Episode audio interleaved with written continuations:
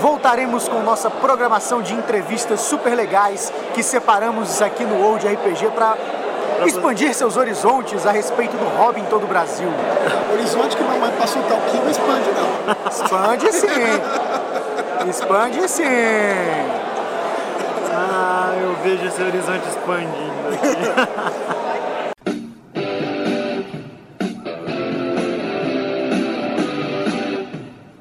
Começa agora o podcast D30, com o melhor do RPG. Olá, você que ouve o podcast D30 RPG. O melhor podcast sobre RPG da OSR. E a gente está aqui com o Diogo Nogueira para a gente conversar um pouquinho a respeito de OSR, falar de DCC. Mano, não é de samba? Não é sobre samba? Nem pode ser. Vamos aplicar Vamos começar. Me, me enganaram. Enganaram. Então, Eu ia até cantar um samba do cara, mas eu não sei nenhum, então. Foi isso que vocês falaram. Vamos Vocês- ver que é vamos vocês- ter que editar agora para dar um samba. Te sacaneiam muito com isso? Cara, lá fora, bicho, lá fora, velho. Fala, ah, pô, do cara do samba. Eu falei, não, cara, eu escrevo um negócio. Uma vez, estavam falando do jogo, no meu jogo, lá do Sharp Sword, no Google Plus. Ah, quem fez aqui foi o. Aí marcaram, marcaram o cara do samba. Marcaram eu. Marcaram, eu falei, não, esse é outro Diogo Nogueira, cara. Vou, vou começar com esse outro Diogo Nogueira pra ele fazer um, um RPG, vai ser tipo Steve Jackson. E assim, eu, eu, eu escrevi um livro infantil também. Então meu livro vende na, na livraria Saraiva. Antigamente, tinha me falado disso. antigamente se botasse lá, ah, o meu livro lá, publicar, tá lá do mesmo autor, aparecia o DVD do cara do samba lá, assim. Entendeu? Muito bom, muito bom. Aí eu mandei e-mail e tal, depois de um tempo eles tiraram, não aparece mais que é do mesmo autor, não, nem nada. Aqui é, Mar... Aqui é o Marcelo Larcher, a gente tá, tá querendo saber é, como é que tá essa cena. Você é super ativo na, na internet e tal, com milhares de coisas, lives e tudo mais. Como Ah, é eu que... não faço live não, cara. Não, Eu não. sou mó tímido com essas paradas. A gente tentou algumas vezes com o Delangeles, né? Não conseguiu, lembra? Ah, é? Ah, é verdade. Culpa dele, pô, irmão. dele. Mas aí também não era SR, né? Mas é, não era SR. Era esses jogos narrativos aí. Sacanagem, sacanagem. Tá errado isso, tá errado isso. Que era fiasco? Tá errado Não, era escopo mortal. A gente tá falando de RPG, pô. Ah, não, pois é, por isso que eu achei estranho. É. Tá errado isso, cara. Fica jogando sem dados. Mas o Fiasco foi uma inspiração pro meu jogo no SR também, cara. Chupa! Sim, sim, mas isso não faz dele Ah, mas isso, não faz dele RPG, faz dele inspiração. Sim, sim, sim, sim, sim. É que nem você falar, tipo, poxa, eu fiz um, jo- um RPG baseado Mas eu, na con- série, eu, tá? eu concordo que é, Fiasco é story game É diferente. é diferente. Sim, com certeza. Mas conta pra gente. Esse é outro assunto, né? Va- É, É, vamos podcast. começar por esse lance aí. Tem Como é que tá a cena, Tem isso? uma comunidade, é. Um- um- É, não eu costumo falar, o SR é um movimento e tal, mas é um movimento sem liderança, sem organização. É, se rola uma certa união, tipo, mas eles têm, ele tem núcleos diferentes dentro do OCR. A galera do Lamentations, a galera do DCC tem uma interconexão, algumas pessoas, mas nem todo mundo se conecta. A galera do Sword and Wizard, sabe aquele, aqueles diagramas, vários círculos fazendo interseções, não sei o quê? Tem galera que tá em todo, todas as comunidades, mas tem galera que só tá no Lamentation, tem galera que só tá no DCC, tem galera que tá no Lamentation DCC, tem galera que tá só na sua própria parada lá e não se, não se mistura, né? Ela não, não tem uma organização, não tem uma liderança, não tem ah, os mandamentos do OSR ou, sei lá, o manifesto do OSR. É, tem algumas coisas de senso comum, né? Tem aquele... É isso que eu ia te perguntar. O que, que, que, que você acha que une? O que está presente? Tem um, tem um documento que saiu logo no início desse- dessa coisa toda, chamada Quick Primer for Old School Gaming, do Matt Finch, que foi o cara que escreveu os primeiros jogos da OSR, que é o Osric, que era o Old School System Reference Index, sei lá o que, que basicamente é um retocone do AD&D primeira edição, né? É, pra muita gente é tipo a obra-prima do Gygax, não sei o que, e criou também o Sword and Wizard, né? É um cara muito bom, um cara saca muito, ele, ele tem um canal no YouTube que é excelente também, que é Uncle's Matt, D&D, não sei o que, Channel, alguma coisa que você quiser ver. A gente bota os links aí. Tem entrevista com gente sensacional, o cara tem live play de D&D quinta edição e de D&D original, é o mesmo cenário, ele joga nas duas coisas. E ele meio que passa uns princípios do, do que seria um jogo old school, né? Da, da parada do desafia o jogador, não a ficha dele. É, over rooms, né? não precisa ter regra para tudo. Você tem umas regras lá que funcionam para muita coisa, é a base e você extrapola daquelas para resolver outras coisas. Né?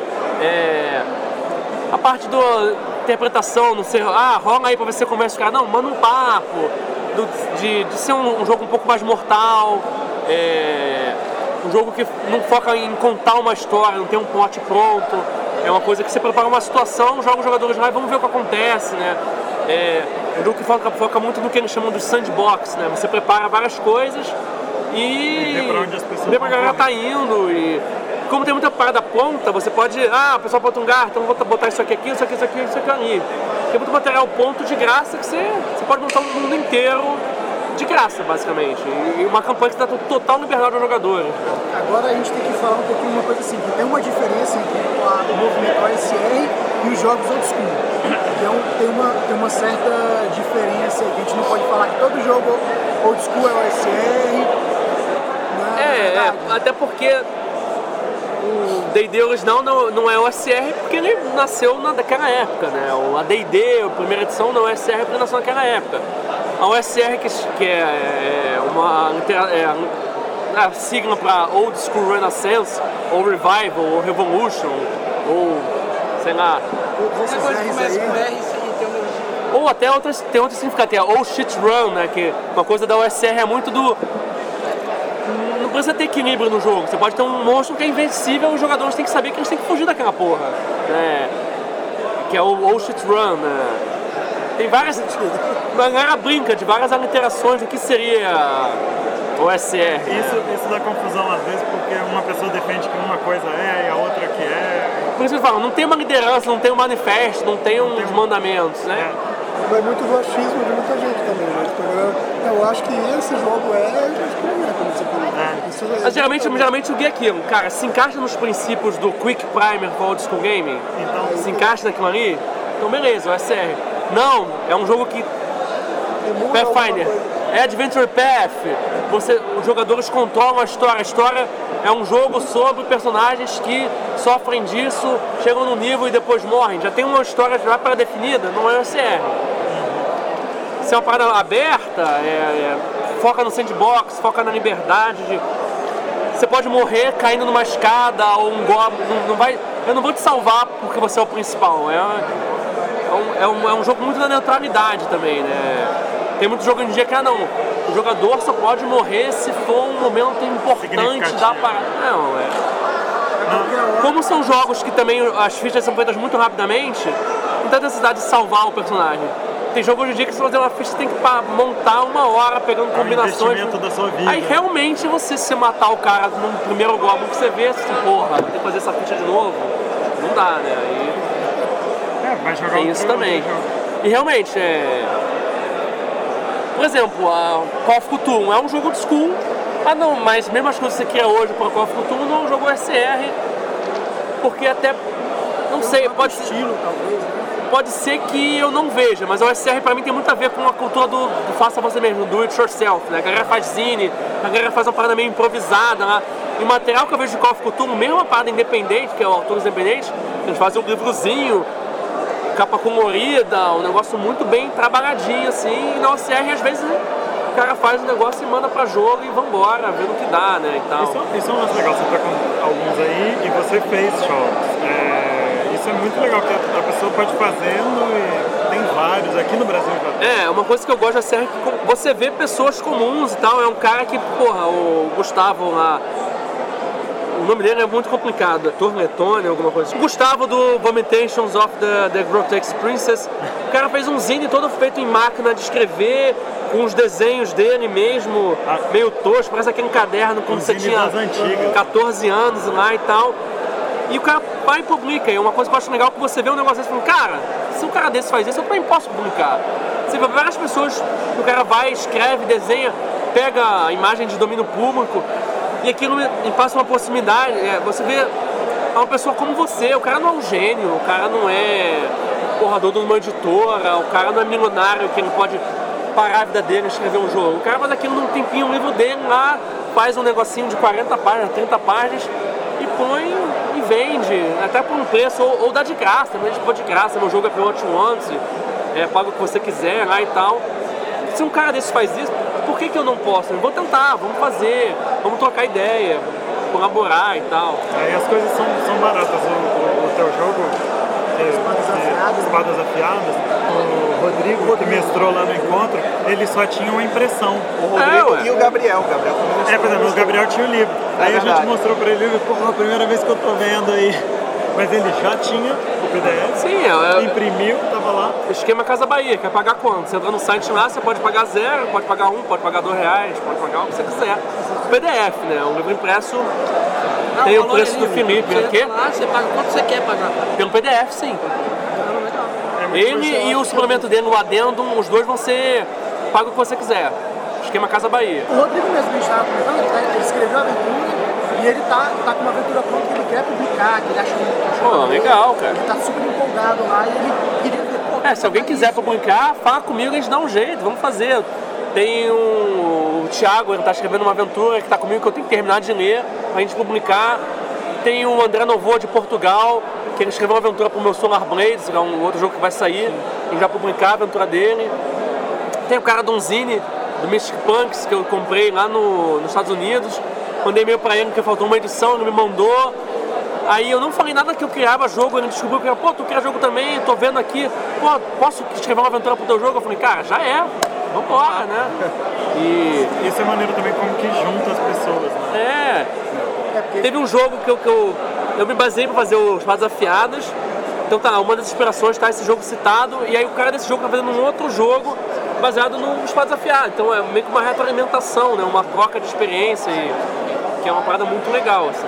E agora a gente podia falar do DCC e também que você acabou de voltar de lá, dos Estados Unidos. Como é, É. que foi essa experiência? Narrando de novo, né? Como que você, como que você chegou aqui? Porque na verdade foi assim, eu, eu na faculdade, volta lá de 2000 e 2004, então eu cheguei, parei de jogar, porque estava estagiando, estudando, blá blá blá, blá, blá, parei de jogar.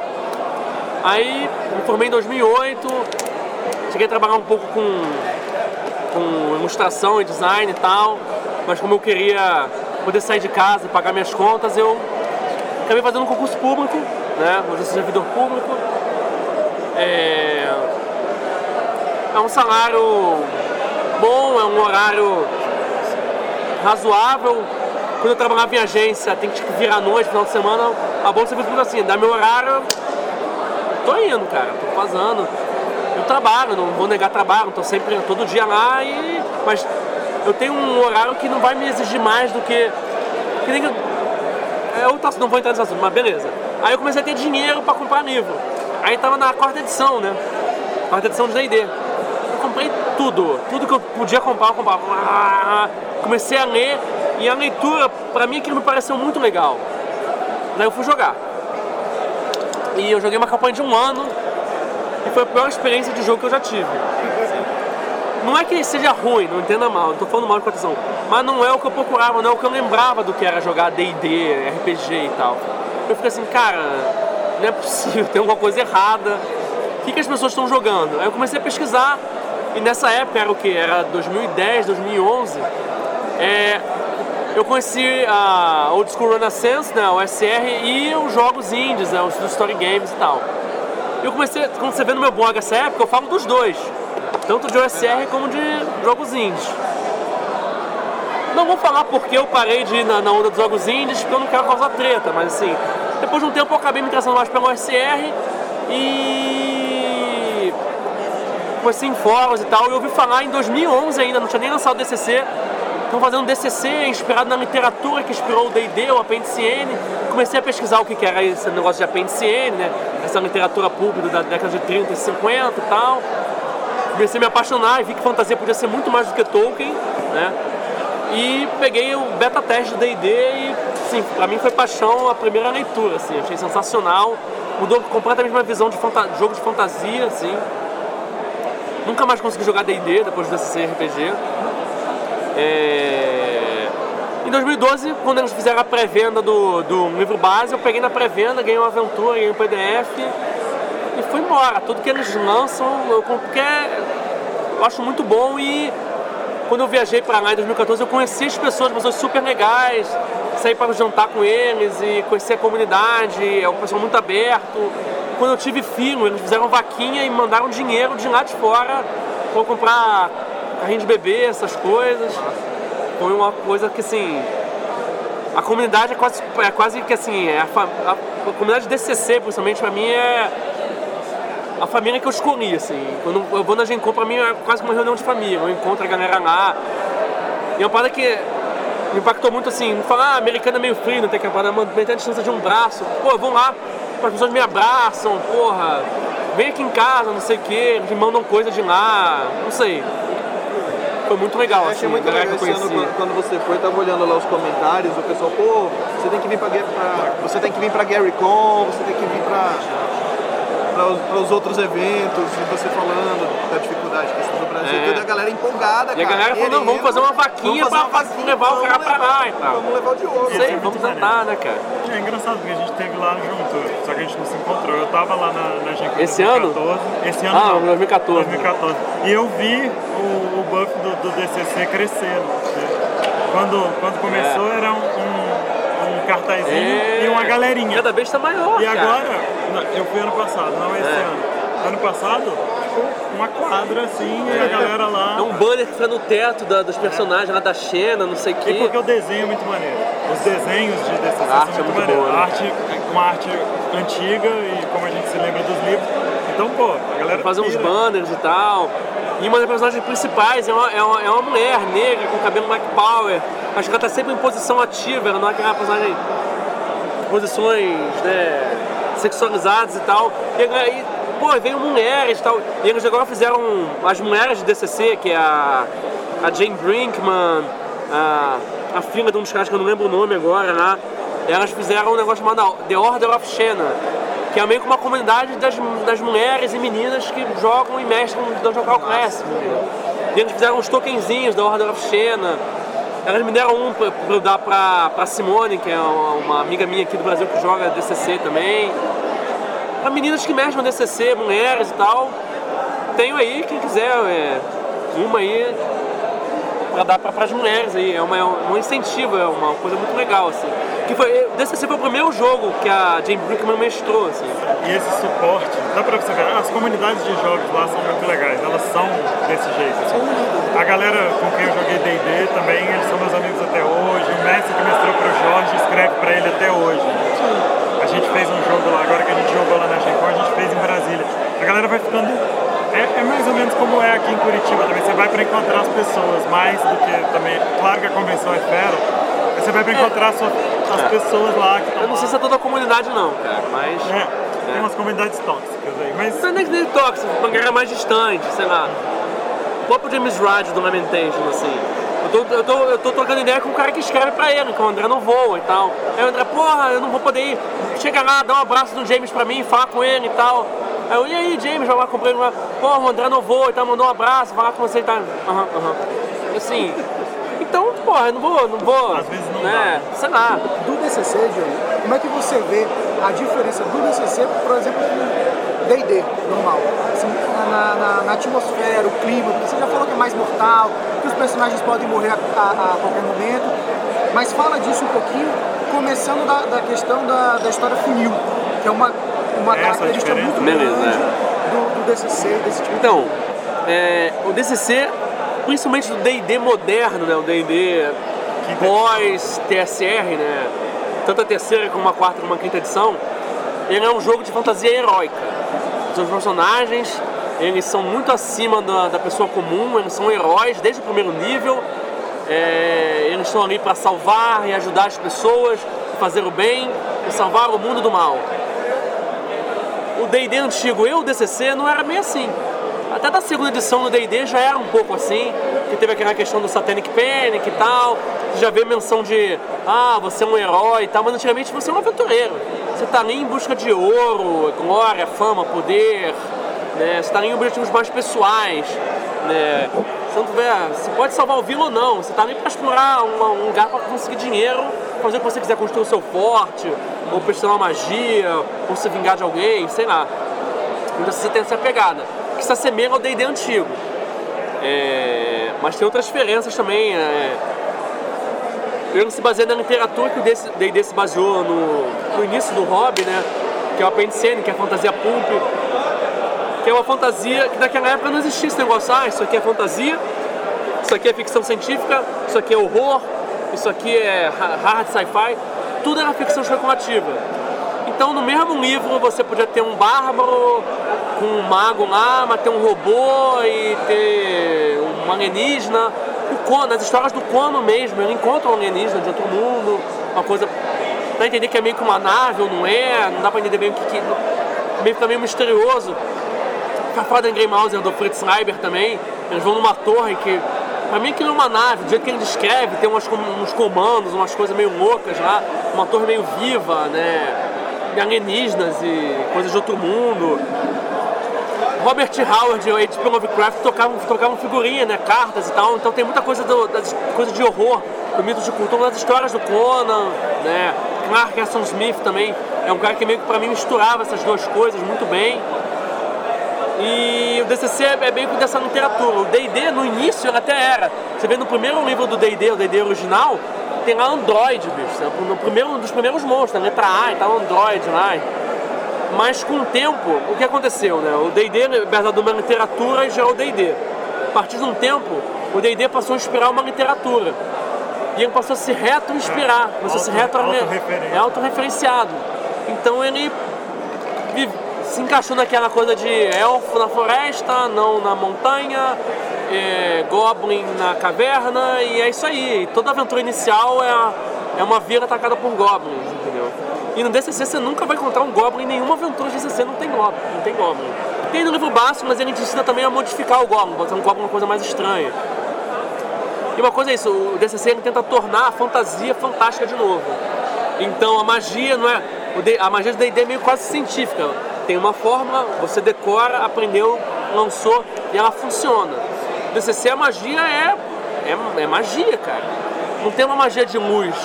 É muito mais seguro você acender uma tocha. Porque quando você está mexendo com magia, você está mexendo com energias cósmicas.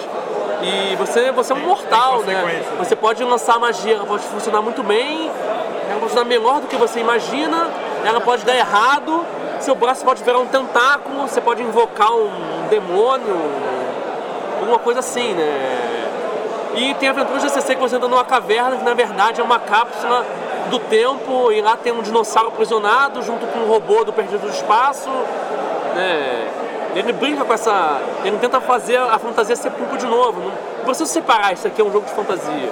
Isso aqui é um jogo de aventura, então ele pode ter robô, pode ter alienígena, pode ter demônio, pode ter dragão. Né?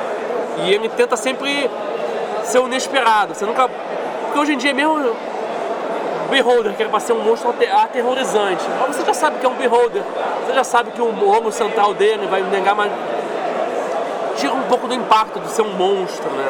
Necessário tenta trazer isso de volta usando monstros inéditos, né? coisas diferentes. Né? DCC, ele talvez seja um pouco mais propício para fazer one-shots, umas partidas únicas, né? Até pela, pela questão... Pela Eu acho que não, acho que tanto como o D&D, eu acho que eu joguei uma campanha com campanha. ele, sensacionais, e eu jogava campanha meio gagaxiana.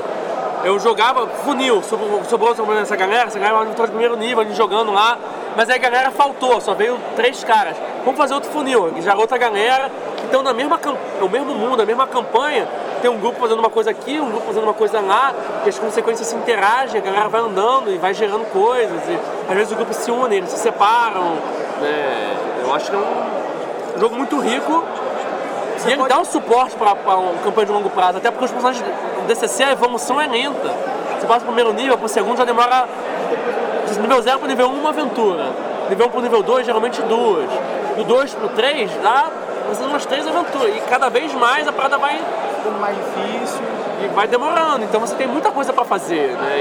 E, e como ele foca mais em mundo aberto, né? Ele tem vários módulos, várias aventuras. Você vai expandindo elas para um cenário e, ou vai criando suas próprias coisas. Tem muita coisa num livro que gera aventura. Ah, você quer aprender uma magia? Tem uma tabela lá. Como é que você vai aprender essa magia? Ah, as palavras de um profeta que vive não sei aonde. Então, pô, vamos fazer uma aventura. Você, pô, eu quero lá ver esse profeta. É, teve um. O, meu grupo passou o primeiro nível, os elfos queriam comprar armas de mitril. Vai falar, ah, então vamos lá encontrar os elfos, porque no meu mundo os elfos dos jogadores não são elfos, são elfos falsos, são elfos que nasceram no mundo mortal, então eles não conhecem os verdadeiros elfos vivem no mundo onírico. Então tinham que ir numa floresta encontrar os verdadeiros elfos para poder resgatar sua herança, aprender as coisas e tal. Então eles foram lá, vai pra achar, é uma aventura, esse tipo de coisa. O DCC tem um cenário próprio de. Ele não vai sugerir no cenário, né? Ele, tem, ele fala de Deus, então não tem um cenário subjacente, assim. Ele não chegou a lançar um livro de cenário em. Na época de que era a terceira edição, né? Porque no DCC ele lançou aventuras para a terceira edição, para a quarta e tal. Depois ele criou um sistema próprio. É, teve uma caixa de cenário, mas que hoje em dia já seria um pouco diferente, assim, né? É, mas ele, lança, ele tem cenários próprios que ele tem é, o Peril the Purple Planet, que é um cenário meio, meio Barsum e tal. Ele tem é, Tales of the Shudder Mountain, que é cenários meio contidos, são regiões pequenas, mas tem muita coisa acontecendo. Porque o DCC fala assim, você pode ter uma campanha inteira numa região pequena, que pode ter acontecido, porque na época medieval, ninguém saía da sua cidade, né? Pra você saber o que tem do outro lado da colina é uma, é aventura, né? Os viajantes são aventureiros. Né? Então ele tem cenários pequenos assim. E ele, tá lançando, ele lançou o DCC Lankmar, né? Que é o cenário do Fritz Reiner para DCC. Vai ter o DCC Dying Earth do Jack Vance, né? Eu, eu tenho o Lankmar, é muito maneiro. É sensacional. É, é até legal você ler os Lankmares de, de, várias, de vários sistemas. de vários sistemas. Eles são interessantes pra caramba. Porque é um cenário muito legal, né? É, Sensacional, cara.